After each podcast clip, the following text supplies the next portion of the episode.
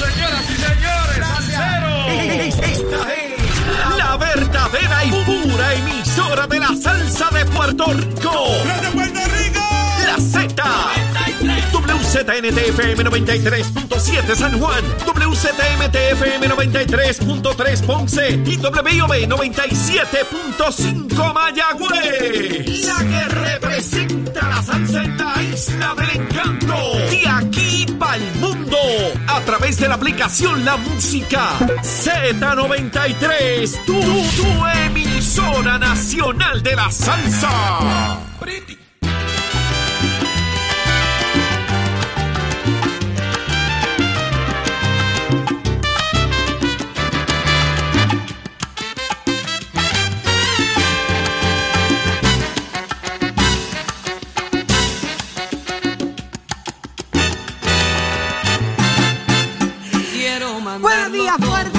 Arranca una Nación Z a través de 93.7 en San Juan, a través del 93.3 en Ponce y 97.5 en Mayagüez, a través de la aplicación La Música. En cualquier parte del mundo nos puedes ver y escuchar, pero entra al Facebook y hazte parte de esta conversación dándole seguir a Nación Z. Buenos días, compañeros. Buenos días, Saudi. Buenos días, Eddie. Buenos días, Puerto Rico. Una nueva hora comienza de mucha información y usted tiene que estar conectado con nosotros aquí en Nación Z, que tenemos como siempre los protagonistas de la noticia para darle información a usted de primera. Buenos días, Eddie. Buenos días, Jorge. Buenos días, Saudi. Buenos días al país que nos sintoniza. Una nueva hora que comienza, una nueva mañana, una nueva semana. Lunes on- eh, 11 de abril del año 2022. Presto y dispuesto para llevarles a ustedes las informaciones. Levántate que el despertador te está velando y te agarra el tapón saudí. Así mismo es. En esta próxima hora, usted quédese pegadito a Nación Z. Estará con nosotros eh, el representante del PNP, José Aponte Hernández, quien desea que se imponga una investigación al uso de teléfonos, eh, telefonía móvil durante la emergencia ocurrida en los pasados días. Y de igual manera llega el representante del Partido Popular Democrático y presidente del partido, Secretario. secretario, debo decir, del Partido Popular. Él es Ramón Luis Cruz Burgos. Hay muchas cosas pasando allá con la pava. Usted se entera solo aquí, en Nación Z. Pero ¿cómo está el mundo? ¿Cómo amaneció Puerto Rico? De eso sabe Carla Cristina. Adelante.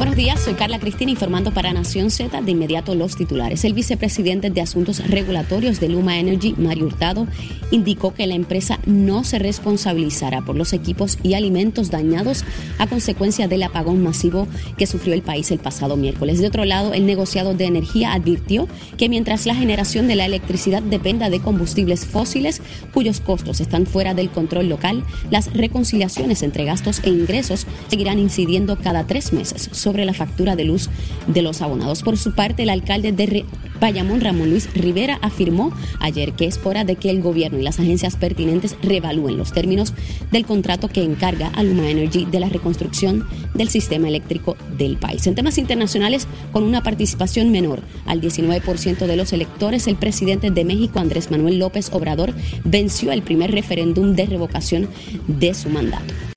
Noticias, controversias y análisis. Porque la fiscalización y el análisis de lo que ocurre en y fuera de Puerto Rico comienza aquí, en Nación Z. Nación Z por, por Z93.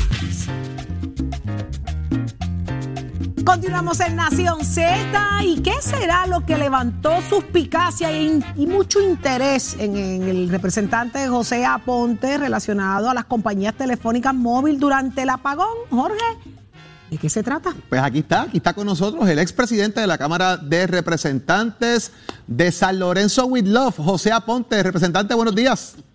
Buenos días, Jorge, del Estado 51, with love. Ahí está, ¿viste? Ahí está, ahí está. buenos días, Ole, buenos días, Saudi. Buenos días, Cristina, a representante. todos ustedes.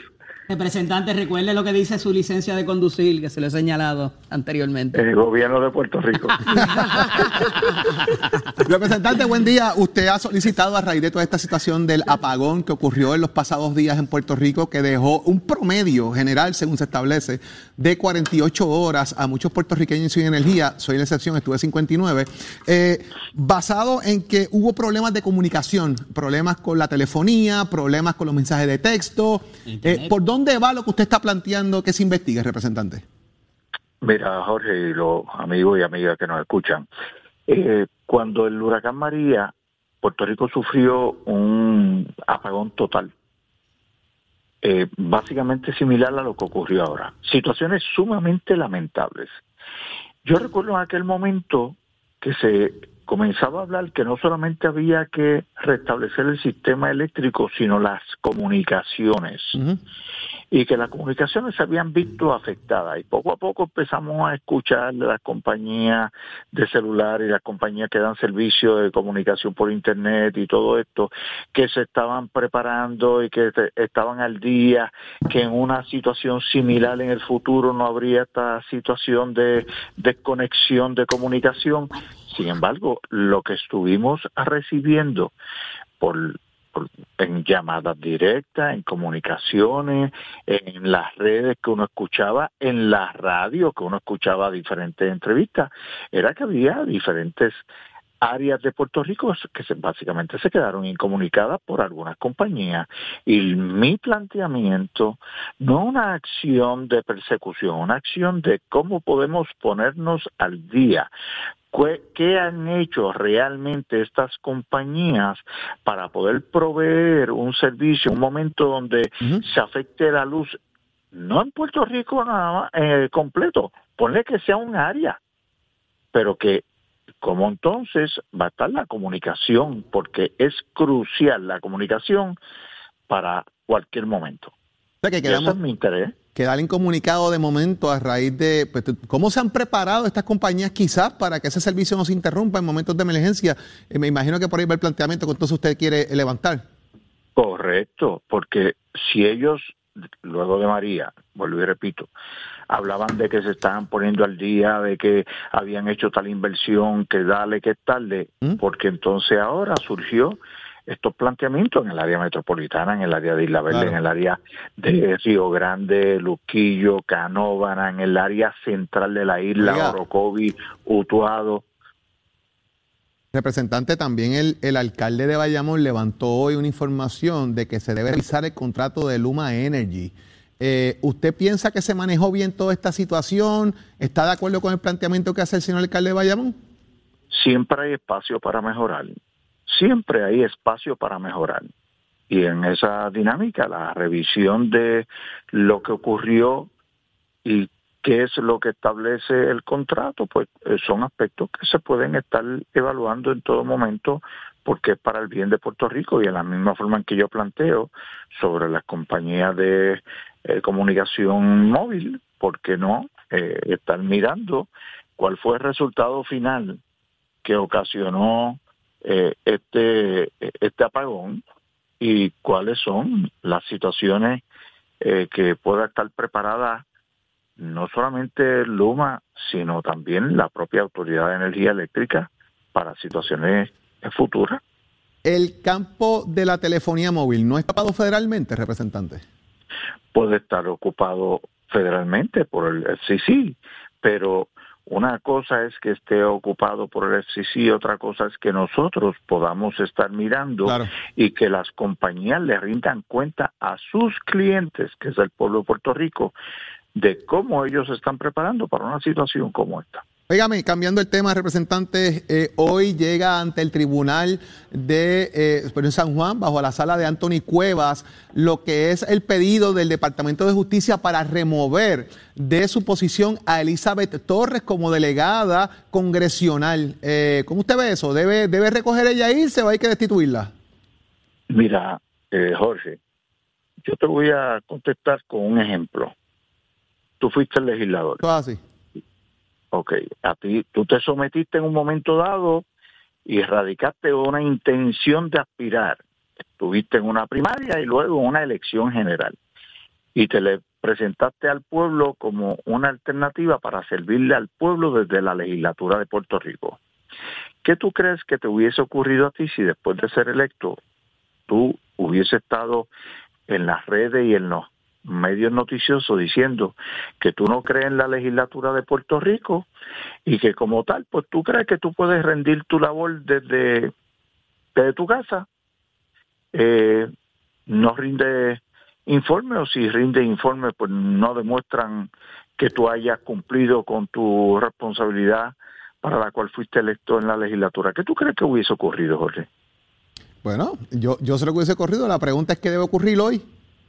Ah, pues, pues, pues, pues en ese, tú sabes que te hubiesen sometido para destituirte.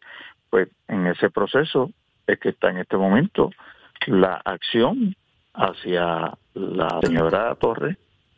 Bueno. Representante, estaremos pendientes de la investigación que bien tenga curso sobre este tema eh, que usted ha planteado del el tema principal sobre las comunicaciones en el país. Le agradecemos su tiempo y también, representante, me alegro que esté bien de salud eh, y saludos a usted y a toda su familia. Gracias, igualmente para todos ustedes, que esta Semana Mayor sea, como deben ser todas, de recogimiento y de mucha reflexión para trabajar por Puerto Rico. Buen día, representante. Gracias por estar con nosotros, José Aponte. Buen día. Saudi, estoy contigo. Muchísimas gracias a ambos, pero vamos a hablar de inmediato con alguien que definitivamente cuando escuchemos su historia vamos a aprender muchísimo, muchísimo. Y se trata de Michelle Burgos, una enfermera graduada a quien la vida le cambió en el 2010. Muy buenos días, Michelle. Buenos días. Gracias por estar con nosotros. Eh, señor Guilain Varé, esto es una, esto es una, una condición de salud esto es un trastorno donde afecta a los nervios. El sistema inmune eh, se equivoca y afecta a los nervios. ¿Y cómo se lleva esto a un libro? Es una historia bien, eh, bien tediosa. A mí me dio en 2010 y mi esposo fue el que, el que me ayudó. Y fue un año y medio de un proceso bastante largo. Yo soy enfermera generalista y jamás pensé que iba a ser un paciente de esta, de esta magnitud donde todo necesitaba ayuda de todo el mundo y no podía hacer nada sola. Con una niña de siete años y una de cuatro meses. Así la vida te sorprendió. ¿Cómo enfrentaste inmediatamente la noticia? Pues yo lo enfrenté bastante tranquila. Estaba bastante tranquila, pero mientras le hablaba a mi esposo, mi esposo se fue de se fue de sintonía, él no estaba allí. Yo le hablaba, no lo podía creer. Y yo le decía, si llevo al hospital, deja que me entuben, deja que me pongan foli, deja que me hagan de todo. Y él no me entendía, nunca me entendió. Y yo decía, wow, lo estoy presionando, porque yo soy la enfermera, él no. Y después dije, no, él tiene que entender. Y, a veces uno comete errores también. ¿Cuáles fueron tus errores principales que hoy puedas mm. señalarlos y, destacarlos? Pensar que él podía eh, entender la situación en cinco minutos. Ese fue mi error más grande. ¿Qué consecuencias tuvo ese error? Eh, él estuvo varios días eh, tranquilo, en otro mundo, llegaba al hospital, apenas me hablaba, eh, la mirada perdida. Fue bien difícil.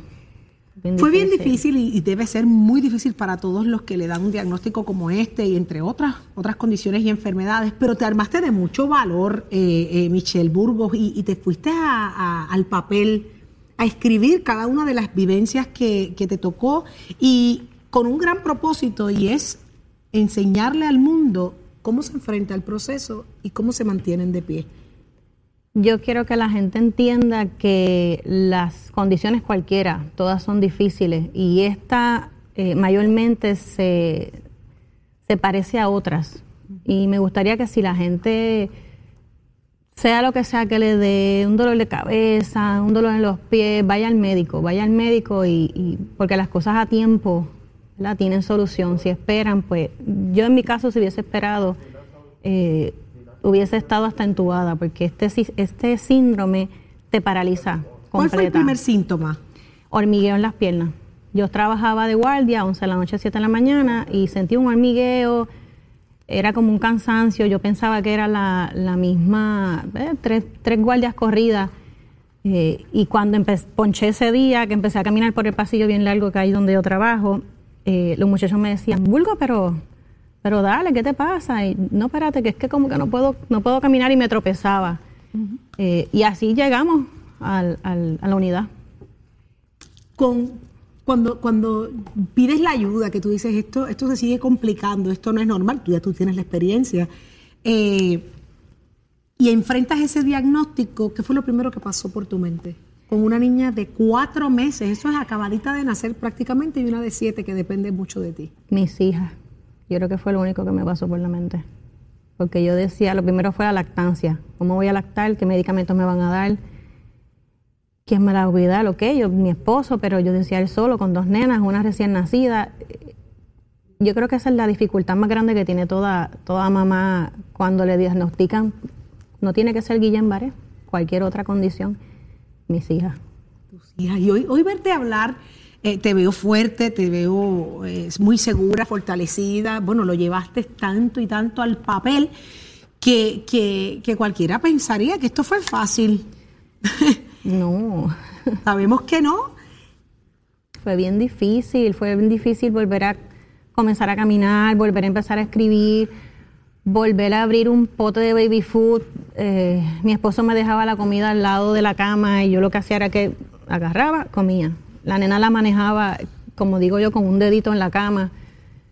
Fue bien difícil. Bien difícil. Pero todo lo recoge un libro extraordinario que ya está disponible. ¿Dónde podemos conseguirlo? Pues estamos en Amazon, estamos también en Casa Norberto González, Plaza de las Américas, en Río Piedra, y, y estamos a la orden. Esto es para que usted aprenda nuevas condiciones raras que están ahora mismo en, en ¿verdad? Siempre han existido, pero se conocen muy poco, así que le, les exhorto a que si tienen esta condición se contacten conmigo para apoyo eh, y aprendan. ¿Dónde Sobre te todo Me pueden conseguir en el 787-347-1985 o eh, mi email es che el burgos arroba yahoo.com. Y en Facebook, ¿tienes Facebook para compartir? Sí, en Facebook Michelle eh, Burgos me consiguen. Así mismo. Bueno, yo te agradezco muchísimo en nombre de todos esos pacientes y en todo, en nombre de todas esas personas que hoy por hoy tienen algún, alguna, alguna dolencia y desconocen y a veces hasta restamos importancia, que es el detalle importante aquí, Michelle, que le restamos importancia y decimos, no, eso es cualquier cosita, eso yo me lo tomo con unas pastillitas y se me quita. Y lo que se puede estar, eh, ¿verdad?, desarrollando ahí detrás es una, una, una condición poderosa. Así que muchísimas gracias por la valentía, mucha salud. Gracias a sobre ustedes por dejarme este espacio. Para ti y a toda tu Que tengan familia. buen día. Usted no se mueva de ahí porque ahora vamos, mire, con Tato Hernández y Somos Deporte. Nación Z presenta, presenta a, Tato Hernández en Somos Deporte. Por el habla música y, y- y Z93. Vamos arriba a Puerto Rico, Tato Hernández en la casa Nación Z, somos deporte con pisos de Mestre Escuela que te informa que estamos en proceso de matrícula para nuestras clases que comienzan en mayo 787-238-9494. El numerito a llamar, te interesa la soldadura industrial, hojalatería y pintura, la mecánica, la mecánica racing, automotriz o de motora, 787-238-9494. Bueno, Vámonos con el béisbol doble señores, que está buena la cosa y Raúl está gozando. Sí, oiga, me tengo aquí en mis notas. Azucareros de Yabucoa le ganaron 13 a 4 a los samaritanos de San. Tienen 11 y 1. Por otro lado, los leones de Patilla le ganaron 5 a los grises de Humacao.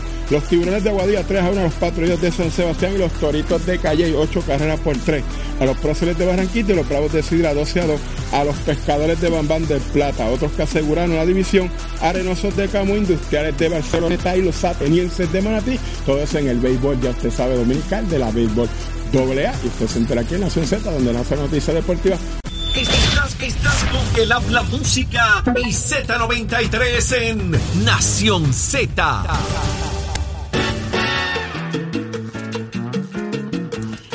de regreso en Nación Z. Eh, eh, óyeme, la situación en el Partido Popular Democrático en las últimas semanas ha estado en pura candela, en pura candela. Pero ¿qué tiene que decir el secretario del Partido Popular y de igual forma representante de esta colectividad? Está con nosotros Ramón Luis Cruz Burgos. Muy buenos días. Buenos días, Saudi. Buenos días a ti y a todos los amigos que escuchan. Qué bueno que está con nosotros acá en Nación Z. Eh, vamos de inmediato, Jorge, porque esto está caliente. Buenos días, representante Ramón. Bueno tenerte con nosotros. Sí. Eh, Jorge, un abrazo. de inmediato, representantes, eh, el Partido Popular se enfrenta a una situación en el municipio de Guayama. El pasado viernes hubo una renuncia a raíz de, las, de, los, de la acusación y, la, y, y el tema que presenta el propio alcalde que se declara culpable de unos actos de corrupción en gran medida y los alegatos que se han hecho. eh, hasta el 13 de abril para aquellos interesados y del 1 al 7 pudiera hacer una primaria si es que surge más de un candidato. Ya hay quienes han presentado intención como el representante Narmito Ortiz. ¿Alguien más lo ha hecho? Pues mira, eh, se han estado estableciendo públicamente varios nombres, pero ciertamente el único que se ha comunicado conmigo hasta ahora es Nalmito, aunque los demás no tienen que hacerlo, pues ya yo he establecido varios mecanismos para que tengan acceso a la información y, y los documentos que necesitan. Pero ciertamente vía telefónica me ha llamado Nalmito, otras personas se han comunicado allí en Guayama con, con algunos funcionarios y, y me parece Pero que... representante, una- si, si es Narmito el que entra, hubiese una vacante también en la Cámara, así que tienen que llevar un proceso dual de alguna manera. La diferencia por ley es que, por ejemplo, para alcalde tengo solamente 30 días. Si surgiera una vacante para representante, tengo 60 días. Por eso en, en la alcaldía pues estamos trabajando. El alcalde nosotros lo destituimos de las posiciones políticas el viernes, pedimos su renuncia. La legislatura municipal se reunió rápido el sábado, nos notificó el propio sábado. Ayer abrimos la candidatura, la cerramos el miércoles y dentro de los 30 días pues estaremos haciendo esa elección o el primero de mayo o el 7 de mayo. Una coordinación que tenemos con la Comisión Estatal de Elecciones. Y dejo a Eddie pagarle con usted, representante, pero de igual manera eso deja a la Cámara, si no actúan rápido y fueran al mito, con una delegación que necesita un voto para pasar legislación. Eso en el caso, obviamente, de que... De que sean al mito. Exacto. Eso, vamos a esperar sobre eso, pero sí también estamos listos en el caso que tengamos que hacerlo. Representante, buenos días. ¿Cuál es la fórmula perfecta para poder lograr lo que dice Ramón Torres y Jorge Colberg y mantener esas cabeceras de distrito y que no pasen a manos del otro partido? Entiéndase, ellos mencionan Trujillo Alto, eh, Mayagüez y Guayama. Trabajo y acción, por ejemplo, en el caso de Mayagüez, una vez el alcalde fue suspendido, nosotros lo suspendimos de la posición política, asumo yo el control del Comité Municipal de Mayagüez, me he comunicado con todo el liderato que tengo en los listados del partido y estoy próximo a anunciar posteriormente a Semana Santa una reunión allá, estar muy pendiente, proteger la unidad del partido en Mayagüez para que sigamos siendo gobierno allí. Eso es atípico. Usualmente no es el secretario general quien se convoca, sino un delegado presidencial, ¿correcto? No, pero en esta ocasión dije, yo la voy a asumir porque me parece que Mayagüez es una pieza sumamente importante para el Partido Popular y no lo voy a delegar en nadie, lo voy a hacer yo mismo. En el caso de Guayama, actuamos rápido, una vez nos enteramos, destituimos, ya abrimos las candidaturas y vamos a estar muy al pendiente que el nuevo alcalde satisfaga las necesidades de los eh, residentes de Guayama y que obviamente se comporte a tono con la ley y en el caso de Trujillo Alto, pues... ¿Por qué Trujillo Alto? Porque en Trujillo Alto, fuera de un asesor del alcalde, no ha habido nada con el alcalde. ¿Esperan que algo pase pronto? Bueno, el comisionado eh, y el comisionado alterno lo mencionan y al mencionarlo, pues yo reacciono. Eh, ciertamente eh, se ha establecido por parte de las autoridades federales recientemente que el alcalde sí es una de las tarjetas de investigación. Nosotros estamos muy al pendiente de esa investigación y si se adjudicara algo, vamos a actuar instantáneamente, como lo hicimos en Mayagüez y Guayama, buscando primero limpiar y demostrarle al país que el Partido Popular no es lo mismo que el PNP, que nosotros actuamos y no toleramos la corrupción, venga de quien venga y la cometa quien la cometa. Y segundo, obviamente, haciendo el trabajo político para poder mantener un trabajo eh, de, de beneficio a nuestra gente desde las alcaldías. Sí, eh, secretario, tengo varias, varias preguntas, varias, Sí. varias dudas, ¿no? Una de ellas es que reaparece Carmen Yulín y dice que quiere correr por el Partido Popular Democrático, pero el partido tiene que ser un instrumento de justicia social. ¿No lo es el Partido Popular El Democrático? El partido siempre ha sido un instrumento de justicia social y yo la he escuchado a ella en todas las candidaturas que ha presentado durante muchísimos años, que decide eso y empezar con esto. El partido lo es. Eh, el partido representa los mejores intereses del pueblo puertorriqueño. Es muy distinto a lo que está pasando hoy con el partido que tenemos en gobierno con el PNP. Y Carmen está bienvenida, igual que cualquier otro puertorriqueño que quiera aportar a nuestro país, a presentar su candidatura y los populares decidirán, dependiendo de la candidatura que someta y dependiendo cuántos candidatos corran para la misma posición. Eh, otra, otra interrogante que ha surgido a raíz de las declaraciones del alcalde de Caguas, ¿es, es la pava amarilla o la vamos a ver roja? ¿De qué color es la pava?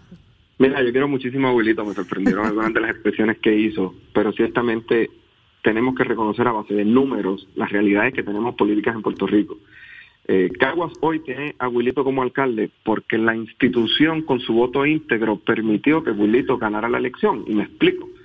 Eh, de 2016 a 2020, esa candidatura redujo en respaldo una ventaja de 20 mil votos de ventaja ¿Serio? a 1.200 ventaja. Dramático la, la, la reducción, bien Y dramática. esa reducción no es al Partido Popular, esa reducción fue a la candidatura de Wilito y gracias al voto íntegro que garantiza el Partido Popular, Wilito es alcalde. Él lo sabe y él lo reconoce y yo sé que está haciendo un trabajo increíble y ha reforzado sus esfuerzos en Cagua para trabajar desde la alcaldía y demostrarle a los cagüeños que tiene la capacidad para seguir siendo alcalde, pero ciertamente la capacidad electoral del Partido Popular es la que garantiza que permanezca en la alcaldía. Así que yo no tengo duda que cualquier inconformidad que tenga, él es parte del Partido Popular. El Partido Popular no es un edificio en Puerta de Tierra. El Partido Popular somos todos los que pertenecemos a esta colectividad, incluyéndolo a él, y yo sé que cualquier duda o cualquier diferencia puede aportar a resolverla y sabe que es bienvenido. Secretario, en ese en esa, eh, esa conversación que tuvimos esta, un poco más temprano en la mañana, se hablaba de que hay municipios, hay alcaldes que no utilizan la insignia de la pava. ¿Cuáles son las directrices y algunas eh, a nivel central? Porque esto, esto crea definitivamente un distanciamiento de, de la colectividad. Y estamos hablando, por ejemplo, el alcalde de Carolina es uno de los que en un momento dado no utiliza la insignia, entre otros. Mira, el- siempre la directriz a nivel central es que se utilice la insignia. Incluso han habido movimientos para que se incluya reglamentariamente imposiciones a todos los candidatos a utilizar la marca, a utilizar la pava. Hay candidatos que cogen mucho voto de afuera. Yo te soy, por ejemplo, yo resido en un distrito no progresista que yo he venido ganando por más ventaja todos los cuatrenios, pero siempre uso la pava. Así que el decir que no, no usar la pava es para buscar atraer votos, pues algunas personas lo usan como, como motivo, pero ciertamente yo he demostrado que utilizarla, por el contrario, lo que hace es que fortalece la colectividad, fortalece nuestras papeletas completas. La pava es sumamente im- importante, como te decía anteriormente en el caso de Caguas como ejemplo, para mantener el voto íntegro para garantizar los votos que tú necesitas. Aquí, el que corre independiente, pues, básicamente tiene pocas probabilidades, si no ninguna, de lograr una elección. Por eso la institución es tan importante, por eso es tan importante fortalecer la institución, por eso es tan importante utilizar la pava, Pero- un llamado que somos un equipo. Representante importante en la Junta de Gobierno. ¿Cuándo en la Junta? ¿Cuándo va a pasar? Después de Semana Santa, ya el presidente lo había dicho, ya estaba calendarizada para después de Semana Santa, la van a estar anunciando próximamente, eh, ya estaba calendarizada, es una sesión ordinaria que por reglamento tenemos que hacer cada tres meses. ¿Le van a pedir la renuncia a José Luis Dalmao? No creo, aquí nadie ha planteado eso y, y- y creo que aquí se va a tomar eh, muchas decisiones, mucho trabajo, José Luis va a descargar mucho trabajo en mucha gente que, que obviamente se ha expresado mucho y, y- y hay mucho trabajo que, que dividirnos y hay mucha gente que tiene que, que aportar y, y yo creo que esa Junta de Gobierno va a ser una Junta de Gobierno para trabajar, para repartir trabajo y para seguir metiendo mano. Ahí está. Muchísimas gracias al representante. Ramón Luis Cruz Burgos, secretario del Partido Popular Democrático. Mira, de frente al país, contestando todas y cada una de nuestras preguntas como tiene que ser. Mucho Gracias éxito, buen día. representante. Buen día. Saludos a los tres, un abrazo a los tres. Gracias. Y de frente al país viene el licenciado Leo Aldrich en los próximos minutos. Usted quédese pegadito a Nación Z. Lleva a la chera. Buenos días, soy Carla Cristina informando para Nación Z de inmediato los titulares. El Partido Popular Democrático abrió el proceso de erradicación de candidaturas para sustituir al alcalde de Guayama, Eduardo Cintrón Suárez, quien el pasado viernes se declaró culpable por corrupción. Por su parte, el representante popular Luis Narmito Ortiz confirmó que está interesado en ocupar la poltrona municipal. Y hoy se espera que el juez Anthony Cuevas Ramos del Tribunal de San Juan atienda el caso que presentó el Departamento de Justicia contra la delegada congresional Elizabeth Torres por supuestamente incumplir con sus funciones de abogar por la estadidad de Puerto Rico en Washington. En Estados Unidos, el gobierno advirtió ayer que el nuevo general ruso encargado de la guerra en Ucrania tiene un historial de brutalidad contra civiles en escenarios como Siria y pronosticó que aplicará el mismo guion en territorio ucraniano. Ya estamos de regreso en Nación Z y vamos de frente al país como todos los días. Ella está con nosotros el licenciado Leo Aldrich. Muy buenos días, licenciado. Buen día, Leo. Saludos, Leo. Para ti, Saudi, para Eddie, para Jorge y para toda esa gente que nos escucha a través de Nación Z. Hoy llegó un día sumamente importante para la delegada en Washington, Elizabeth Torres. ¿De qué se trata? ¿Qué se supone ocurra en el día de hoy? ¿En contra o en favor de esta? Pues mira, a las 2 de la tarde está pautada una vista judicial ante el juez Anthony Cuevas y en esencia se trata de un proceso especial, un proceso especial dispuesto en la ley que creó esa delegación congresional o esos cabilderos por la estadidad para que se puedan destituir si es que eh, entiende el gobierno que no están cumpliendo su labor. ¿Qué pasa? Es totalmente novel porque por supuesto se trata de unos puestos de nueva creación que se hicieron a prisa a finales de 2020 cuando el PNP sabía que ya no controlaría la legislatura este cuatrenio y también es novel porque usualmente lo que se estila es que cuando el pueblo, las instituciones quieren remover a un funcionario electo, hay un proceso dispuesto en la Constitución. Por ejemplo, la última vez que lo vimos fue con el exgobernador Ricardo Rosselló, la Asamblea Legislativa, específicamente la Cámara de Representantes de Johnny Méndez, se aprestaba a comenzar un proceso de residenciamiento. Y ese es el proceso dispuesto en la Constitución. También cuando hay legisladores que la propia legislatura quiere sacar, es un proceso interno donde la Asamblea Legislativa, el cuerpo particular eh, donde está el legislador, lo remueve. Es inédito en el sentido de que un tribunal sería la institución que tendría que remover a la funcionaria en este caso. Se llevaría el caso, se llevaría el proceso judicial y entonces quedaría del tribunal ser el ente que remueva a un funcionario electo. Ustedes saben que los tribunales por lo general y como doctrina le tienen alergia a todo lo que pueda oler a asunto político. Así es que todo esto es novel, también es novel el hecho, y para mí va a ser difícil el hecho de probar algo tan subjetivo como es que adelanta la estabilidad.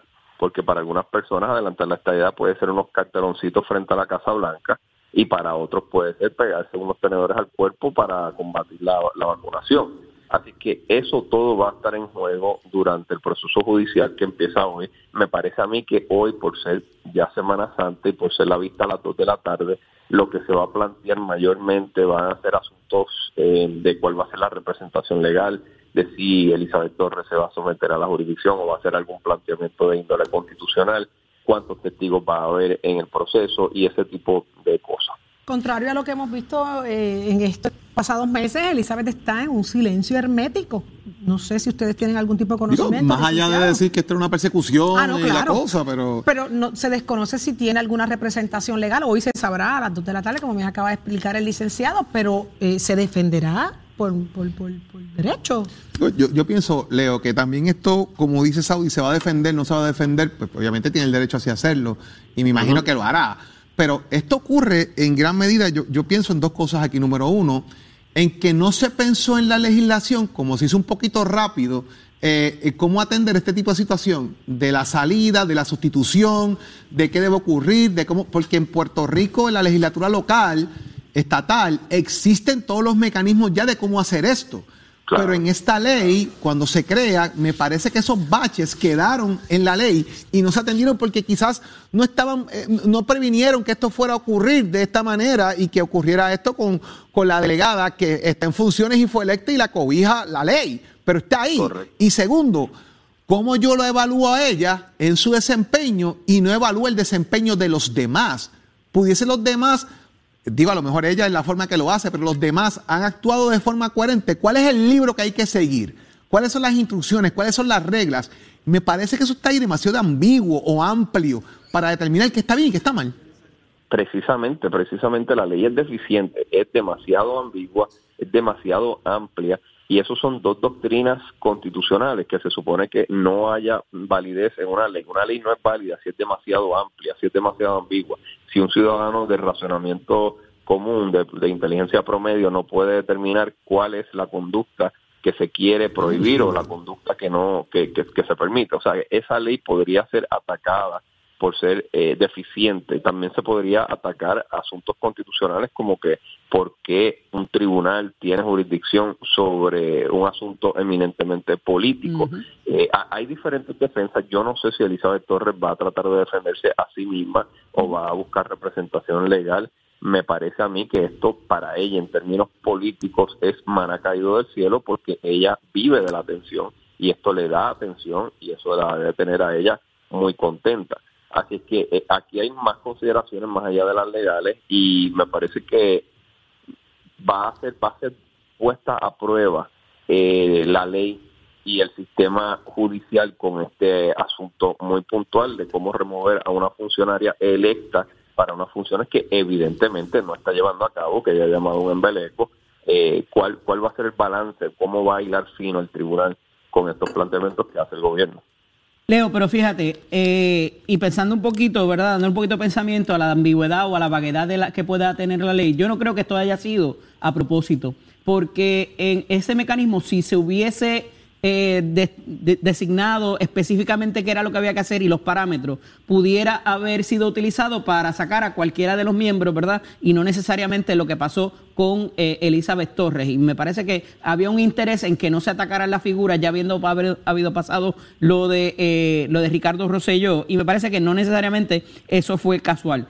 Sí me preocupa el asunto que habíamos hablado, lo hablé más temprano, lo había hablado contigo también la semana pasada, el que el tribunal entre en asuntos de consideración política y defina, tenga que ir a definir qué es conducente a adelantar la estadidad o no, porque eh, eh, al, al final le toca a los estadistas definir eso y no a una corte. Entonces, cuando el propio eh, recurso presentado por el Departamento de Justicia va hacia eso y no va a definir si ella estuvo en DC, las expresiones que ha hecho, si no radicó los informes, si estaba cobrando mientras hacía otras labores. O sea, esas cuestiones procesales tenían mucho más mérito dentro de eh, lo que es la jurisdicción y competencia del tribunal para entrar a dirimir y a definir las mismas. Entonces, me preocupa que entonces vayamos a estar diciendo, si esto adelanta la estadidad, esto no adelanta la estadidad, y pudiera ser utilizado por la propia Corte para decir, manos afuera, yo no voy a definir eso. ¿Qué te parece?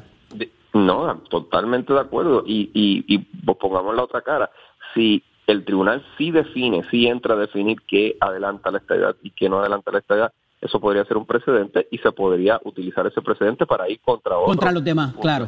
Claro, entonces la, la, la, delegada que más, si se puede decir, la, la más seriecita que hay allí, que es Zoraida Buxo, dijo hace poco lo mismo, dijo que no hay interés alguno en, la, en el Senado Federal para atender la estadidad dijo que no ha tenido resonancia a los planteamientos que ellos han hecho. O sea, lo dijo de forma más elegante, por supuesto, y más diplomática, pero en esencia, llevado a su raíz, está planteando esencialmente lo mismo que otros, que, que específicamente que Elizabeth Torres. Así que eh, coincido contigo totalmente, Eddie. Es una mala ley.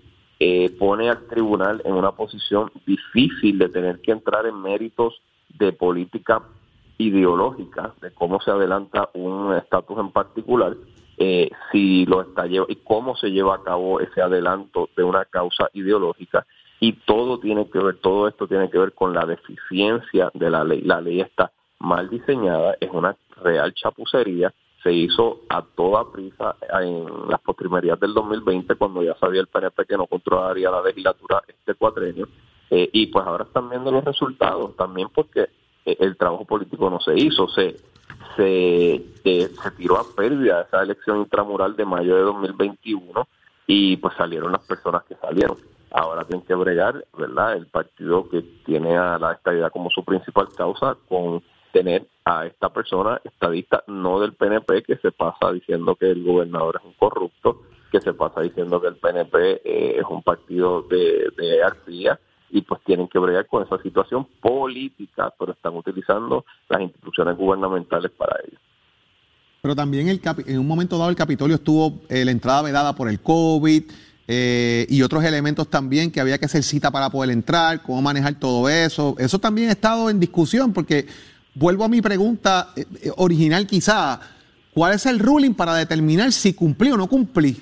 esa es mi gran duda. ¿Cómo yo sé si cumplí o no cumplí? Yo un examen sé porque tengo que pasar estos criterios. ¿Cómo yo cumplo con los criterios? Jorge, no fue casualidad, eso es por diseño. Pero, ok, pues eh, investigame entonces a Mayita, investigame a los demás, digo, por usar el nombre de ella, ¿verdad? O cualquier otro. exacto, ¿cuál es el parámetro? ¿Cuál es el ruling para saber si cumplo o no cumplo? Ahí donde yo tengo esa laguna.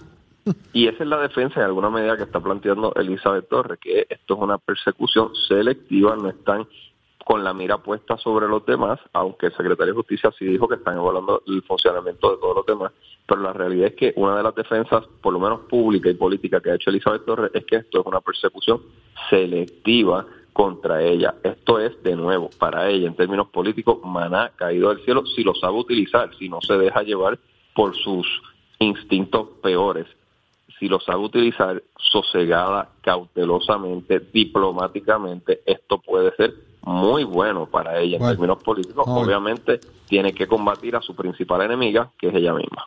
Ave María, con ese, con ese cierre lo voy a despedir. Eh, gracias, licenciado, por estar con nosotros. Ella es su propia enemiga. Si lo en buena semana, Leo. Cuidado que, cuidado que invoque los tenedores en el tribunal esta tarde. Gracias, licenciado Aldrich, por estar con nosotros. Está con nosotros Glorimari Jaime, ex alcaldesa de Guayama, donde está eh, eh, lo, más caliente pasando ahora mismo y está ahí en línea telefónica. Buenos días, eh, ex alcaldesa. Sí, muy buenos días para ti, muy buenos días para todos los que están en el panel y para todo Puerto Rico que nos ve y nos escucha a través de Nación Z. Le sorprendió la noticia de que Eduardo Cintrón se declaró culpable y más allá renunció al cargo de alcalde allá en Guayama, pueblo que usted conoce muy bien. Es una sorpresa muy desagradable el saber que cualquier funcionario de gobierno eh, efectúe actos de corrupción. Así que para mí eh, fue una sorpresa, pero muy, muy triste para Guayama, para todo Puerto Rico y, y obviamente también para su familia y más allegados. Gloria Mari, dentro de todo este proceso, y saludos, bueno saludarte eh, nuevamente, el tiempo que estuviste también con nosotros acá en Son Z compartiendo un rato también. Eh, Gloria Mari, dentro de toda esta situación particular que enfrenta, que enfrenta eh, Guayama, la acera eh, igual lo dije comenzando el programa, ¿verdad? Cualquier funcionario como tú mencionas, pero ¿qué va a pasar ahora? O sea, el Partido Nuevo Progresista en Guayama se va a solidificar buscando un candidato que pueda entrar de frente a esto, ya que van a llenar una vacante los populares. ¿Está en su mira regresar nuevamente activamente a la poltrona municipal de Guayama? Yo siempre he estado disponible para ayudar con posición y sin posición, como tú muy bien sabes cómo soy. He estado siempre ayudando a las comunidades. Así que uno nunca se cierra puertas y oportunidades, pero lo más importante es que Guayama tiene que pasar ahora por un proceso de retrospección, de entender lo que ha sucedido, que esto no es una cuestión que se tiene que mirar livianamente porque ahora está el ex primer ejecutivo pidiendo perdón de 10 años de tomar una mordida, ¿verdad?, eh, jugosa acerca de lo que era un acto de corrupción como una compañía de asfalto, pero no tan solo eso, sino también establecer lo que ha sucedido durante esa trayectoria de 10 años de en dónde estaban los recursos públicos para hacer obras y mejoras permanentes, cuando esta servidora en tan solo cuatro años realizó más de 44 millones en obras y mejoras permanentes. O sea que cuando se compara una administración de cuatro años versus una administración de casi 11 años, vemos una diferencia en, increíble y sí sabemos que el Partido Nuevo Progresista tiene que hacer un trabajo extraordinario de llevar el mensaje de lo que no se hizo en 10 años, precisamente porque cuando tienes a una persona que actúa corruptamente, pues los fondos van a otras arcas que no son específicamente el desarrollo social y sobre todo, ¿verdad?, de infraestructura que tiene que tener un pueblo. Así que lamento mucho la acción delincuente del alcalde, ex alcalde hoy, Eduardo Cintrón Suárez, pero uno no le miente al pueblo, uno no eh, es deshonesto y luego pues pide perdón porque no le queda otro remedio. Así que me apena mucho, pero sobre todo este, hay que buscar también aquí que otros delitos más existen con el Departamento de Hacienda, con la Oficina de Ética Gubernamental.